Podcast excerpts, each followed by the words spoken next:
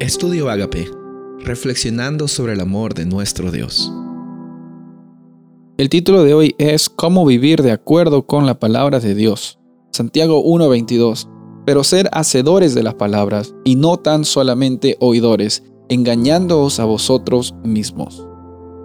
Increíbles declaraciones para el cierre de esta serie de estudios que hemos tenido que se tituló Cómo interpretar la Biblia.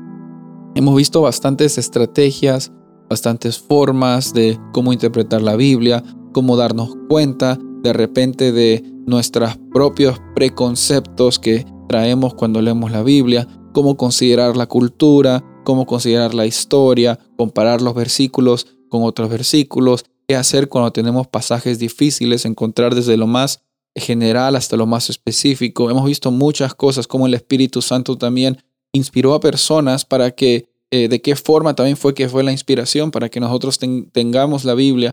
Hay bastantes eh, lecciones muy lindas que hemos aprendido en esta serie. Sin embargo, la lección más grande que debemos aprender no es aprender la información, sino la lección más grande es aprender a vivir de acuerdo con la información que hemos recibido. El título de hoy día es cómo vivir de acuerdo con la palabra de Dios el versículo que hemos dicho es, es necesario ser hacedores de la palabra. En esta vida hay muchos oidores y muchas personas que se han acostumbrado a asistir a un evento eh, religioso asistir a un culto de adoración, ser oidores, ir a sentarse y pensar que con eso ya están alcanzando la salvación. Palabras importantes, ¿no? No solo estamos aquí para ser oidores, y la salvación no es algo que podemos nosotros alcanzar. salvación es algo que ha sido alcanzado en la cruz del Calvario por la persona de Cristo Jesús. Y Dios no está llamando a tener discípulos pasivos. Con esto no te digo que tienes que salir a predicar en las calles. Es que no es tu don el don de predicar o tener una habilidad de salir a tener un ministerio público.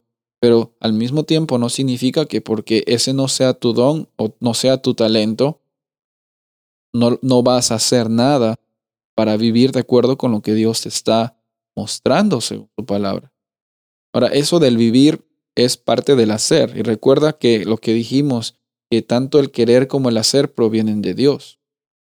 Dios es el único que va a hacer esa transformación que nosotros tanto estamos buscando tener.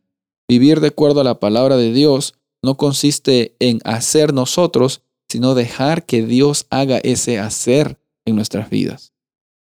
Tenemos que ser hacedores de la palabra, pero ¿cómo uno es hacedor de la palabra?